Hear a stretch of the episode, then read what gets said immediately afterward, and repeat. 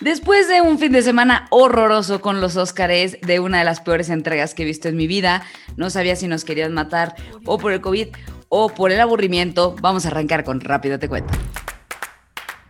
Somos un podcast. No, no, no, espera, somos el podcast. perdón, perdón. Somos el podcast que en poco tiempo te daremos toda esa información que tú necesitas. La información imperdible para los temas de sobremesa. Tres conductores, tres secciones, tres noticias. El clásico y conocido, tres de tres. Bienvenido a nuestra segunda temporada. Ponte cómodo que rápido te cuento. Otra vez, quedó bien, ¿no? Soy Mary Chávez, bienvenidos a Rápido Te Cuento y sigo diciendo que han sido los Óscares más aburridos que he visto en mi historia. Siento que iba a haber examen final de lo que estaban diciendo y no estaba poniendo atención y le iba a copiar al de al lado. Pero tengo el gusto de estar el día de hoy en este bonito miércoles de Rápido Te Cuento con el señor Jerry López. Señor, ¿cómo estás? Tenía miedo de que estuviera en mute, amigas. pero no. No. Y estoy despierto, no como Anthony Hopkins cuando ganó el Oscar, que tan le valió madre que estaba dormido. Oigan, alguien explíqueme por qué Anthony Hopkins no ha estado en ninguna entrega, ni en los BAFTA, ni en nada. Porque tiene 80 y población vulnerable. es el actor más longevo al que le han entregado Oscars. No se iban a arriesgar. ¿Qué tal? Sí, sí, sí, pero cuando estábamos en Zoom tampoco. Vale, pues, vale. Pues está dormido. Ah, está dormido. Sí, ya, pasó la meme time. Ay, está, está, dijo sí, sí, premios, qué padre, vaya. y ya. Y ya. Muy bien, Fabi, bienvenida, ¿cómo estás? Muy bien, con mucho que comentar después de la cobertura que tuvimos, que estuvo muy padre. Muchos saludos a nuestra amiga Chelsea, Ay, con Chelsea. quien estuvimos en la alfombra roja, que estuvo muy divertido. Pero ahora sí, regresamos a nuestro formato habitual, amigos. Exactamente. Hasta nos mandó saludos en Confesiones con Chelsea el lunes. Ya, Pero ya sé, el lunes escuchamos allá a la Chelsea, te mandamos un saludo enorme y gracias por ser parte de este live de la alfombra roja que ya va a ser parte de, del rápido te cuento al parecer Chelsea por ahí. Y, oigan, no les tengo una sorpresa para mitos y realidades. No se despeguen porque les va a gustar muchísimo por todo este tema en línea. Y vámonos entonces con nuestro primer tema del día de hoy. Vámonos con Radio Pasillo. ¿Quién los trae? Amigos, yo les traigo todo el chisme de la farándula. Entonces, ahora sí, como, miren, nos va a tener una sorpresa. Nos vamos a ir rápido, pero se van a ir con la información completita. Empezando porque Luis Miguel supera en México a los Oscars 2021 en búsquedas de Internet. Así lo es, no nos sorprende. No cabe duda que fue un fin de semana de bastantes eh, sucesos en la pantalla chica, pero una de las cosas que más nos ha alarmado viendo todos estos reviews, estuvimos pegadísimos al tema de los Oscars, compartiéndoles toda la cobertura y pues sí nos dimos cuenta que no fueron lo que todos esperábamos, bastante aburridón y a comparación de otros años, bajó impresionantemente en temas de búsquedas. Y entonces que se pusieron a buscar los mexicanos en ese momento en internet, pues todo el tema del sol de México. Que si la Pati Manterola, que era su novia, que si Cristian Castro y su rivalidad, que si el Kiko y que se fue con el otro productor, todo el chisme se pusieron a buscarlos y pues obviamente nuestro amigo Google, que siempre nos comparte todo en búsquedas, sí dijo que tuvo a las como a las 10 de la noche cuando los Oscars estaban en su pico más alto, la gente aquí ya estaba buscando que si todo el tema de Luis Miguel y los Oscars, miren, pasaron, pero súper desapercibidos. Es una cosa que nunca había pasado antes. Este es el primer año que baja en afluencia así, que baja tanto las búsquedas, que baja tanto todo. No fue el año de los Oscars, entonces ojalá se recuperen para el año que entra, pero sí que está siendo el año de Luis Miguel. Así que si no han visto eh, el episodio de esta semana, no se los vamos a spoiler, pero sin duda alguna hay mucho de qué hablar. Es que Merit te estaba diciendo que no. O sea, que no, que qué cosas tan horribles. Ah, y yo, ¿qué pasa? Dije, ya se cortó. No, no, no, que qué cosas tan horribles. Estornudé, amigos. Yo pensé que me estaba diciendo a mí que no. Y yo, no, no, lo siento. No, y pasando en otro orden de ideas, en este es un orden de ideas pues más punk, que se están festejando los 45 años del debut de los álbum, del, de los álbumes, del álbum de nuestros amigos los Ramones, para todos aquellos fans del Hey, ho, let's go. Les vamos a platicar que se cumplen 45 años el debut de este álbum. Nada más es como para que de repente siento que perdemos perspectiva del tiempo y esto nos hace acordarnos de cómo ha pasado el tiempo. El punk es uno de los géneros musicales que tuvo su auge al final de la década de los 70. Este género musical siempre ha estado caracterizado por las guitarras distorsionadas, eh, los riffs veloces y las letras de protesta, que esto ha sido una de las cosas que más han marcado el género uno de los más emblemáticos, sin duda alguna, es los Ramones, porque fueron súper parteaguas en, en este ámbito del punk. Y su disco titulado Ramones tiene 14 canciones, entre las cuales destacan algunas que seguramente ustedes sabrán, como I Wanna Be Your Boyfriend, Beat on the Brad y por supuesto la que contiene el icónico grito Hey, ho, Let's Go, que fue el sello distintivo de esta banda. El material es considerado como uno de los más influyentes en los últimos 25 años eh, en el siglo XX por el diario The New York Times. Tiene el puesto número 2 de los 100 mejores álbumes eh, de debut de todos los tiempos según la revista The Rolling Stones. Y eh, también otro dato muy interesante es que este, este disco fue grabado en el Plaza en Manhattan durante solo siete días y el costo de la producción fue de 6.400 dólares, lo cual equivale a 127 mil pesos mexicanos. Así que. O sea, literal, nada. Nada, lo hicieron súper barato, súper homemade ahí en el Plaza. Y pasando a otro género musical para todos aquellos fans de Adele, prepárense porque la afamada cantante se busca preparar como actriz. Como todos sabemos, ya fue hace más de seis años que Adele publicó su aclamado disco 25, del cual todos estuvimos súper al pendiente, sin duda alguna fue uno de los que mejor la posicionó, y hoy fuentes cercanas a la cantante nos cuentan que ahora se está preparando para debutar como actriz. Sin duda alguna, su sello discográfico le sigue recordando que tiene que regresar a los estudios porque ha sido un éxito, su fuerte es la música y ahora pues se supone que va a incursionar como actriz, está tomando clases, se está preparando y está viendo de qué manera puede diversificar su carrera. Yo le extraño atrás del micrófono porque sin duda es una de las voces más espectaculares que hay en el mercado. Entonces, ojalá regrese pronto a cantar. No se le ve la intención, tan no se le ve la intención que pues ya anda eh, preparándose para una prometedora carrera en el mundo de la actuación. Pero nunca quitemos el dedo que hay, eh, cantantes que nunca vimos venir con grandes, como grandes actrices como Lady Gaga, puede ser que Adele nos sorprenda así como ella, aunque si tiene el mismo talento para el canto y digo para la actuación como el canto, vamos a ver a nuestra no sé bolita de amor. No sé. O sea, yo, yo, yo, vamos, me quedé primero con la noticia de los Oscars, amigos. Ay, me, divertí, me, me, divertí más viendo el último capítulo en donde Chris Valdés Castro, amigos, por eso se llama Chris Valdés Cristian, porque su papá es el loco Valdés. Entonces, si no lo sabían, fun fact. Yo deduciendo tan inteligente. Pero creo que también lo vi en una nota. Pero, este. Híjole, es que Luis Miguel. Eh, tengo un problema y lo puse en mi Twitter. No puedo con que Macarena Achaga, ¿se llama? Sí. Sea Michelle Salas. Es que tiene un casting pésimo Luis Miguel. O sea, ¿cómo puedes poner a una Michelle Salas de 30 años porque esa es casi la edad que tiene Michelle, cuando Michelle en ese momento tenía 18. Y, la actriz se parece más a Belinda que a Michelle Salas. Hay muchas cosas detrás de esta serie, sin duda alguna se ve la mano de Luis Miguel como productor de la serie. Sí, claro porque los hechos ni siquiera fueron así otra vez. Eh, por ahí ya tenemos algunos mitos y realidades y van a seguir saliendo muchísimos, entonces seguramente habrá una ronda dos de esta parte, pero mira, a final de cuentas, a mí lo que más me impresiona es que algo, un evento tan importante para la industria del entretenimiento como los Oscars se ve súper opacado por Luis Miguel. Estuvo muerto. Es que te Estuvo muerto, no tuvo vida no tuvo vida, rompieron sus propias reglas en la parte de no hay Zooms. Bro, tenía Zoom en Sydney y dieron discursos en Sydney en Zoom. Entonces, please, shut up. Estamos en una era digital y ahorita vamos a tocar el tema de mitos realidad. Estamos en una era digital del Zoom y no te puedes pelear con eso. Estuvieron aburridísimos, estuvieron, o sea, le quitaron la chispa que tenía de una parte elegante, con formalidad, con risas. O sea, o sea el que estuviera Questlove fue lo peor que pudieron haber hecho ¿Quién? O sea, sí debieron. Questlove es el DJ que sale y el baterista. Ah, es que importante ese sale hombre. en Jimmy Fallon y es Ah. muy bueno tocando y es un muy buen DJ, ¿no? Para eventos y demás, y siempre en todos los eventos de Hollywood brillan.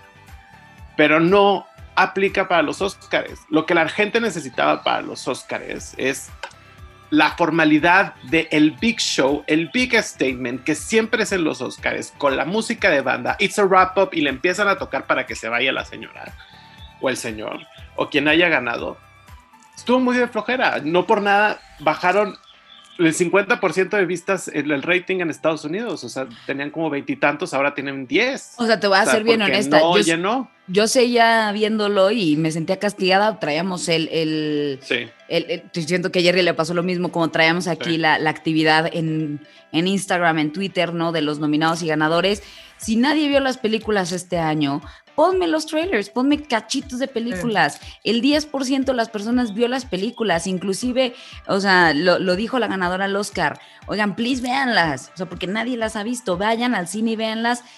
Horrible y literal, los nuevos premios Oscar se van a empezar a dividir. O sea, es el quinto año que pierden rating y se van a empezar a dividir entre los BAFTA, van a empezar a ganar, van a ver muchísimo, muchísimo eh, terreno y los Golden Globes. Esos van a ser, los Golden Globes se van a convertir en los nuevos premios Oscar porque aparte lo hicieron muy bien. Sí estoy de acuerdo en la parte de elegancia, que los Golden Globes lo hicieron muy mal. Así que si yo...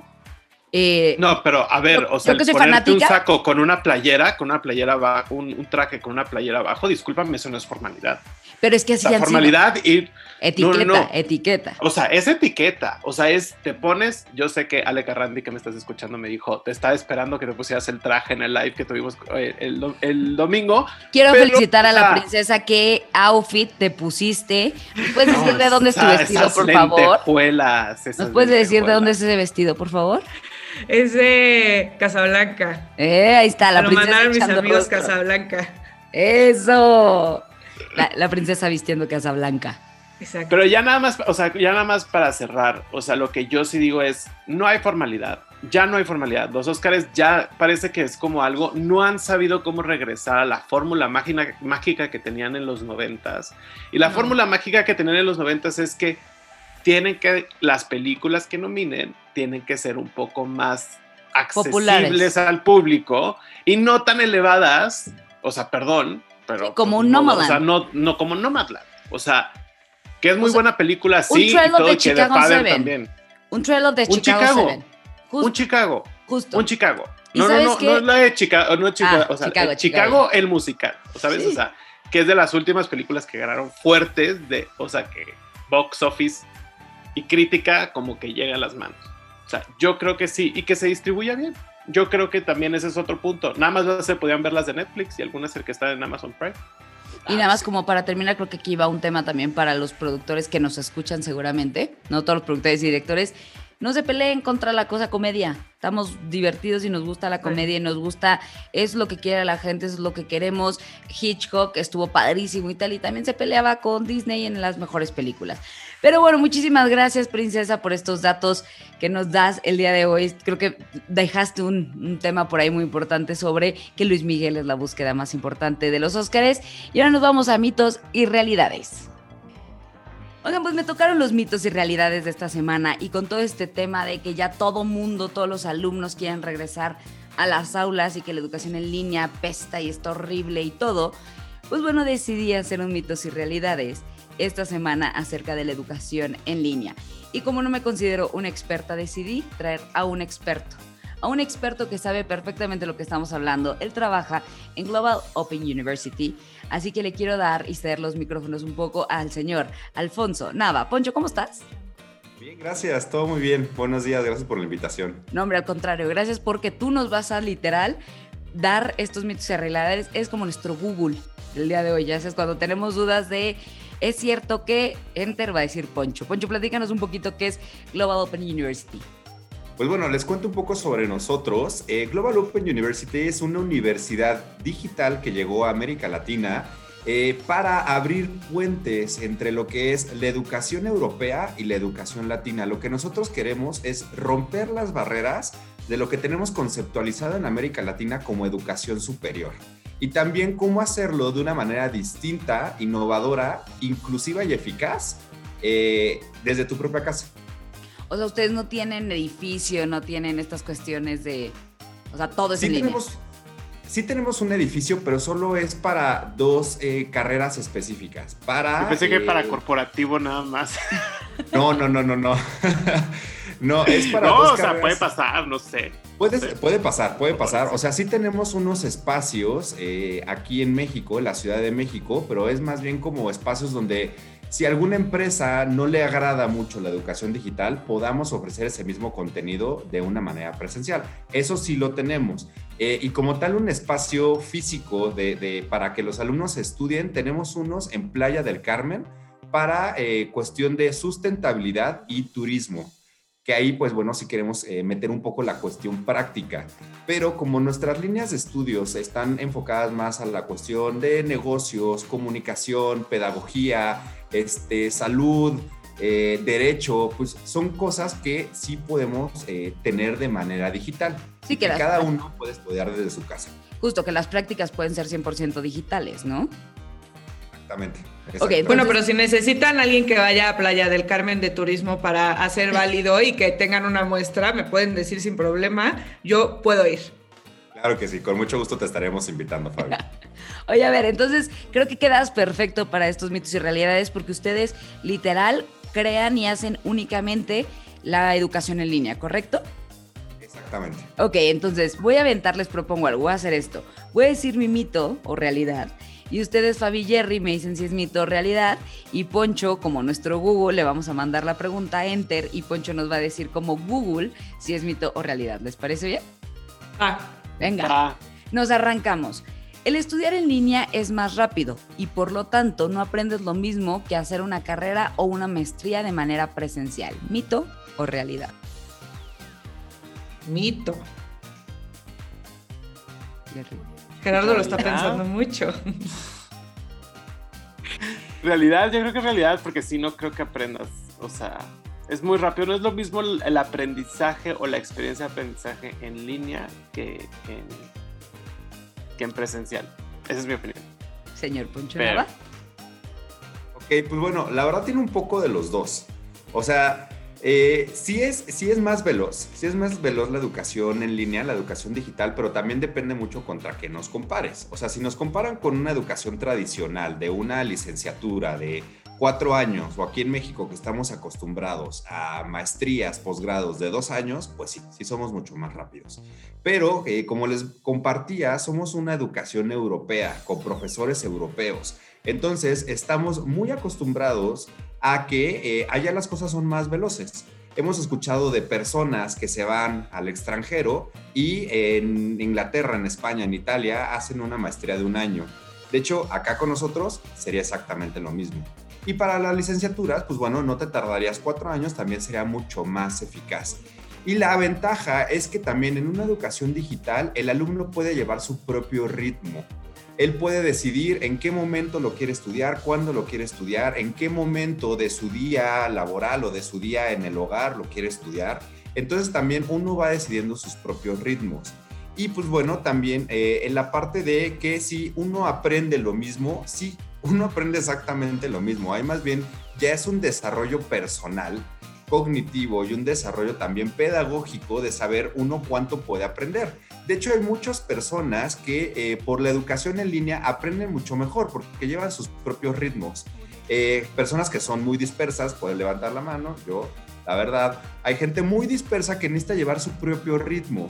Porque si están siguiendo un profesor, pues bueno, no aprenden a la misma velocidad que sus compañeros. Ya que en una educación digital, uno decide en qué espacio, en qué momento, en qué horario, si lo quiero estudiar en el parque, si lo quiero estudiar en una sala, si lo quiero estudiar en una biblioteca. Por supuesto que eso también desarrolla eh, que uno aprenda eh, pues mucho mejor.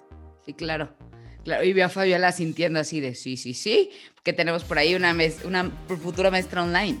Exactamente. A- Aparte dice, déficit de atención y Fabiola estaba así. Sí. No, pero es que aparte, yo que fui de universidad presencial, muy presencial, y vaya que, o sea, estaba hasta apuntada para barrer, uno también Pero pierde nunca. muchísimo tiempo en esto. O sea, la verdad es tiempo muy bien invertido, pero igual te distraes mucho. Exactamente. Justo me das pie a mi siguiente mito realidad, señorita Fabiola García Salgado. El tomar cursos en línea o estudiar la carrera en línea te limita en el networking que tienes en forma presencial. Ay, yo eso sí es realidad. una yo, sí realidad, quiero- amiga. yo quisiera tener más amixes y no, ni los conozco, ni sé quiénes son. Sí, No, es que sí. siento, o sea, siento que justo con las facilidades que tienes del estudio, de que tú organizas tus horarios y tú sabes como cuándo y así, o sea, obviamente pierdes con la parte de socialización porque estás, o sea, estás haciendo un curso, un diplomado o una maestría a tus tiempos, Pero, no a los pero, tiempos que la escuela pide. pero es que sabes. escuchen, escuchen la- la- eh, eh, no los amixes, el networking. Por eso sí, yo sí diría que en networking, pues igual. O No sea, sé. no, yo es que digo es- que no tanto. Sí, no, porque al final también siempre hay de, ah, es que el profesor que vio que, que el trabajo y tal, pues eso siempre existe. A ver, señor Yo me voy con realidad. realidad. Y Fabi creo que también realidad, ¿va, amiga? Sí. Poncho. Pues bueno, este es un mito. Este es un mito porque el networking se puede desarrollar de manera digital y creo que todos los hemos vivido eh, a un año de haber comenzado la pandemia, donde todos le hemos perdido miedo al estar detrás de una pantalla y forjar relaciones sociales. Esto, entonces, la pregunta que ustedes me, me preguntaban es un mito. Sí, la verdad es más efectivo hacer una relación interpersonal cuando estás físicamente, eso sí no lo voy a negar, porque pues bueno, al final del día somos seres sociales, pero eh, sí lo puedes desarrollar dentro del estudio, tener un networking con otras personas que están estudiando lo mismo que tú. Específicamente, ahorita estamos hablando, eh, estamos abriendo unos diplomados ejecutivos en donde eh, buscamos que la gente estudie temas muy, muy coyunturales, muy específicos, donde se sumen a hacer diálogos, se sumen a hacer debate, y al ser temas tan específicos, por ejemplo, eh, tuvimos uno el mes pasado de la ISO. Pues bueno, no todos van a querer hablar de la ISO, ¿no? Entonces, cuando te encuentras a otras 40 personas que quieren hablar como tú y aprender de ISO, pues obviamente que se va a generar este networking. Y también porque buscamos que exista un networking, pues más allá de una amistad, que exista un networking laboral. Porque somos una universidad que estamos enfocada a desarrollar profesionistas, no a desayunar, a, a desayunar, ¿eh? Ya me dio También, ¿Alguien hambre. tiene hambre, también. amigos? ¿Alguien Ah, ya tiene me dio hambre, hambre?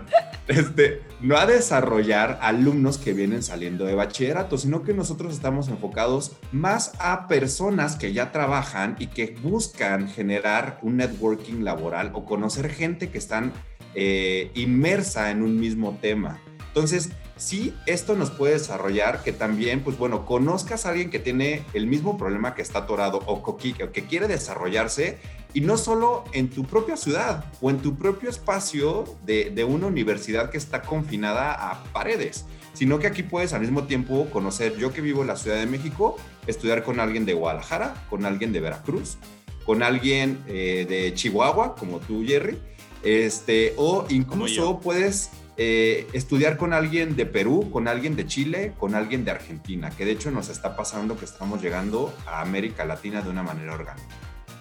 Está, Ándale. es- Yo no sé por qué dije de esas cosas si yo hago networking online. Les voy a pasar un tip, amigos, porque su amigo Jerry soy. Este, hay una aplicación que se llama Launch Club que te hace como un match con todos los usuarios de la, de la página y ahí conoces gente de todo el mundo. Y tienes así, sí te lo juro, he conocido a mucha gente. Le mando muchos saludos a toda la gente de Launch Club que he tenido como mis networkings con ellos. Hasta, hasta a lo mejor sacamos publicista, publicista en Estados Unidos, amigas, eso. allá, gracias a Launch Club. Bienvenido es. Launch Club. Sí, así es. Así está. Tengo mi último mito, en realidad, a ver qué opinan de este, porque está muy bueno. Ok, se considera que no hay mucho valor en una maestría o licenciatura en línea como si tuvieras un título de una universidad presencial. ¿Mito o realidad? Mito. Mito. O sea, eso sí es un mitazo. Sí, sí. No sé, señor. Realmente tienen el mismo valor. Tienen el mismo valor una universidad presencial, una universidad en línea. Y creo que también ahorita estamos dándole mucho más valor a las cosas en línea porque las podemos hacer en nuestros tiempos libres.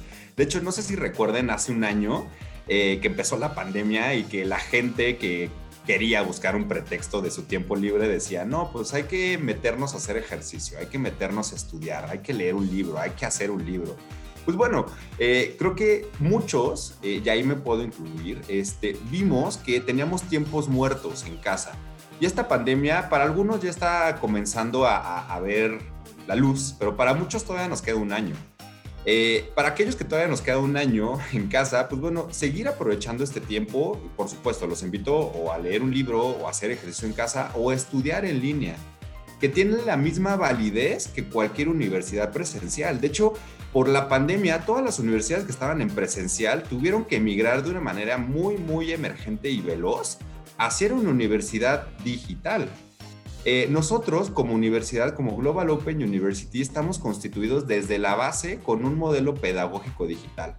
Sabemos, o más bien nuestros profesores desde Europa, eh, saben cómo llegar a los alumnos y cómo utilizar tecnología eh, y también cómo utilizar herramientas pedagógicas para el beneficio del alumno. también, no, no sé si esto me lo iban a preguntar, pero nosotros lo que utilizamos también es una plataforma digital que se llama Canva para que el alumno pueda pedagógicamente eh, desarrollar todo su potencial en línea. Y también, muy a la enseñanza europea, lo que nosotros, si el profesor va a estar contigo, eh, de manera se, le dice síncrona, porque va a estar contigo enseñándote y respondiendo tus dudas. No es como que tú le pones play y le pones pause, ¿no? O sea, va a estar contigo. Pero eh, también te vamos a soltar muy como los europeos, de que te enseñamos para que te soltamos para que tú hagas investigación, para que tú hagas lectura y regreses a la siguiente clase con todas tus dudas eh, y se las preguntes directamente al profesor y vuelvan con el salón a hacer un diálogo y hacer una discusión. Pero también, o sea, como lo presencial y lo digital, se necesita mucho la cooperación del alumno. Si el alumno no lee, si el alumno no investiga, si el alumno no estudia, pues ahora sí que el, título no se puede regalar. No, no se armó el plan. No, me encantó porque justo creo que yo he escuchado mucha gente que dicen es que estoy haciendo la maestría en línea. O sea, sé que no es lo mismo que presencial y que no vale igual. Por eso como que quise aventar esa pregunta porque sí tenemos, sobre todo los mexicanos, perdón que lo diga la gente, sí tenemos este estereotipo de o esta, este tabú de lo que es digital, chance no es tan bueno porque no sé quién está detrás del que me está dando el título. ¿No? O sea, aunque hable padrísimo y me enseñe y todo, sí que está de pelos ustedes que, como dicen, o sea, si ahorita me dices a mí, métete a clase en digital, no manches, me imagino Zoom y esto, pero si ustedes armaron toda la parte pedagógica desde lo digital, o sea, no tuvieron que migrar como todos tuvimos que migrar, eso creo que es un plus gigante, ¿no? Sí, ese es, el punto a favor y justo qué bueno que lo mencionas, Mary. O sea, ellos diseñaron el concepto digital desde un inicio, entonces ya tienen como más el know-how que las universidades a lo mejor que no tienen al 100, o sea, si es una maestría que, o es una carrera que estaba presencial, pues no, y tuvieron que migrarla digital, pues ahí hay que ir como un rompe. Un hoyito, un ay, ay, ay. Rompe, rompe, rompe, rompe, como la de Yankee. Como el de Yankee. Exactamente. O sea, me gustaría como mencionar otro beneficio. ¿Cuántas personas no conocemos que se quieren ir a estudiar una maestría al extranjero y no tienen el tiempo están ahorita en un compromiso personal o en un compromiso laboral, eh, pues ¿por qué no hacerlo en línea, pero poder estudiar en el extranjero con profesores extranjeros? Nosotros damos ese beneficio de que el profesor venga directamente casi casi hasta tu casa, un profesor que haya estudiado en Manchester, que haya estudiado en la Universidad de León y que te dé los mismos conocimientos que es como si estuvieras allá. Pero te puedes ahorrar tiempo, dinero y hacer tal vez un sacrificio personal o laboral para hacer eso. Sí, es como el sueño de irte a hacer la maestría a Europa. Creo que mejor momento no puede haber, sobre todo que teniendo, o sea, que no tienes que buscar la universidad en Madrid, en Londres, en, no, en todo. tenemos una universidad ya en México. Eh, ¿Dónde puedo encontrar más de Global Open University, Poncho? Porque, bueno, creo que van a quedar muchas dudas. Ve al señor Jerry emocionado de quererse meter a ver qué, maestrías, porque él, sí es nuestro top class. Él sí le gusta el tema del estudio. Él sí se mete y lee. No, pues eh, con mucho gusto nos pueden encontrar en nuestra página de internet en globalopenuniversity.mx o también en nuestras redes sociales. Por ejemplo, la más transitada, eh, tenemos Facebook, que nos pueden encontrar como GoU, eh, G-O-U, México, y con lo mismo en Instagram y en LinkedIn. Cualquier cosa, ahí estamos publicando nuestros diplomados ejecutivos, eh, en un futuro vamos a tener las licenciaturas, las maestrías, eh, cualquier duda que puedan tener o si no, con mucho gusto me pueden escribir. Eh, mi correo institucional es admisiones2 arroba go, arroba go, universidad.mx. ¿Quién nos robó el 1? Nosotros queríamos hacer admisiones 1. Se cancela Este, todo. El uno como tal lo lleva quien lleva admisiones. Y como yo llevo la parte de promoción, pues por eso. no. Se cancela todo. Oye, Sí. Poncho, ¿qué, ¿qué diplomados tenemos ahorita por si estoy escuchando y me quiero meter a ver qué diplomados tienen? Híjole, la verdad tenemos varios. Tienes, Ahorita tienes justo- 20 segundos, vende los que más quieras. Venga, para el 7 de mayo tenemos uno muy bueno que es marketing especializado B2B. Tenemos uno de iniciación a la minería de datos de los medios sociales por si quieren vender a través de, los, de las redes sociales. Muy, muy interesante. Para la gente que ahorita ha tenido mucho el problema de, un duelo con la muerte, tenemos la eutanasia, delito de derecho fundamental.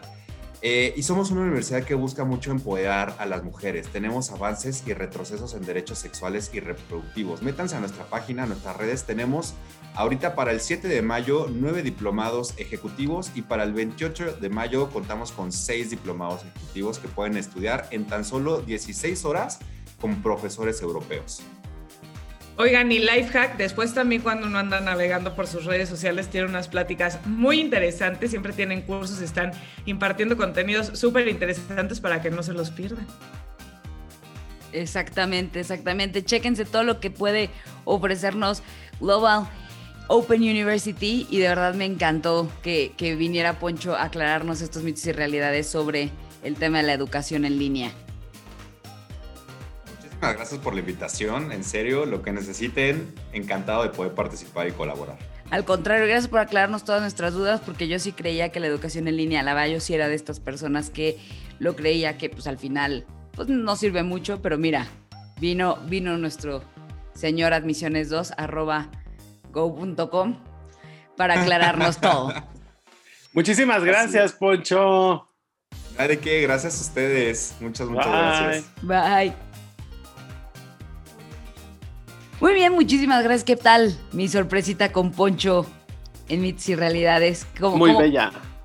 ¿Les gustó? ¿No les gustó? Muy me bella, encantó, me encantó. Soy muy fan eh, de Poncho y de, de todo el concepto de quitarnos como estas etiquetas que tenemos en la cabeza muchas veces Claro. alrededor de la educación en línea.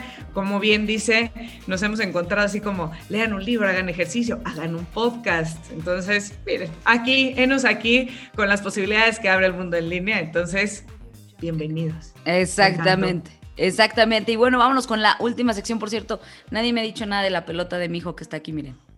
Ay, Ahí ahí está. está, la veo. Ya la ven y su tapete, que de hecho ahí se lo regalaron.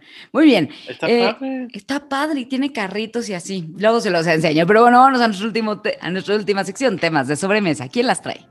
Yo las traigo, amigos, y con esto de la educación voy a pasar al siguiente, a esta noticia que me encontré. Y fíjense que la pandemia nos trajo excelentes noticias y es que en México aumentó la lectura en el año 2020. La encuesta del módulo lector que realiza el INEGI informó que en este 2020 la, la población mexicana ha leído 3.7 libros al año, la cifra mejor en los últimos cinco años. Cabe mencionar que la lectura digital ha tenido un gran incremento eh, de un 12.3% a un 21.5% del año, o sea, para este año 2020 que fue hecho. Debido a que se cerraron las librerías y pues la gente ya empezó a leer más libros digitales que lo pueden encontrar o comprar en su celular.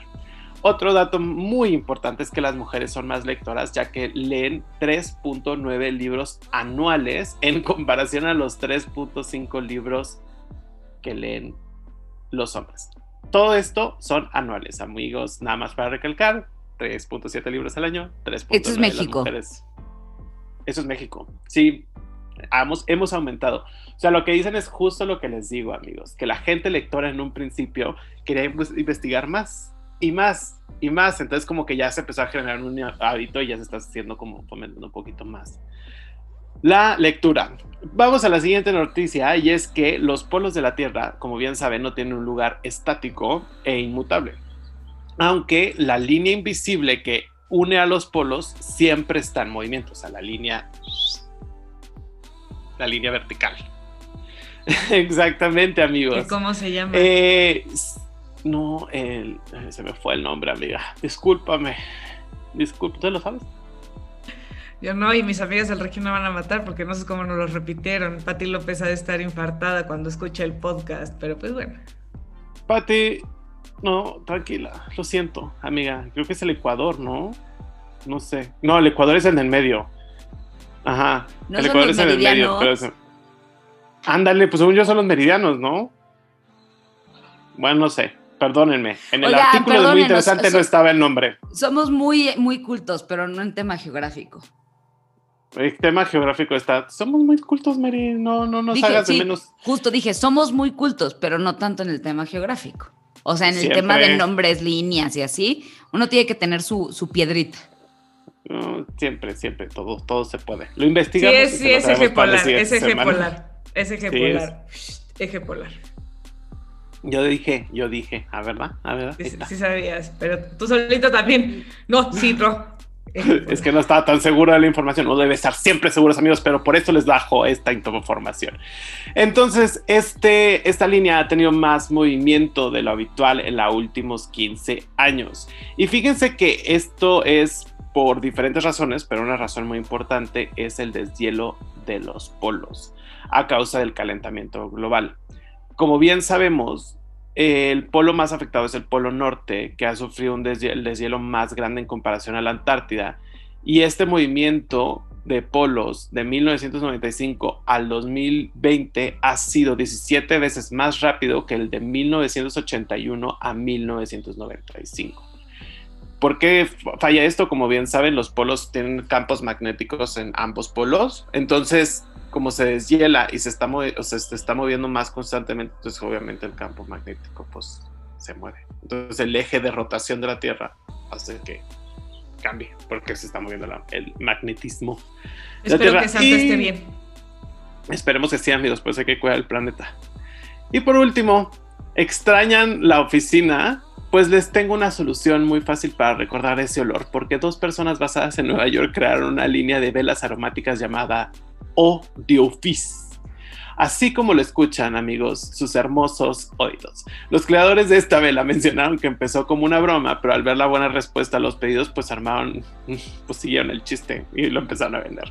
La venta de estos artículos únicamente es en Estados Unidos y cuenta con olores Breakfast Leftovers in Edit Suite 01, o sea, sobras de comida de desayuno en la suite 001.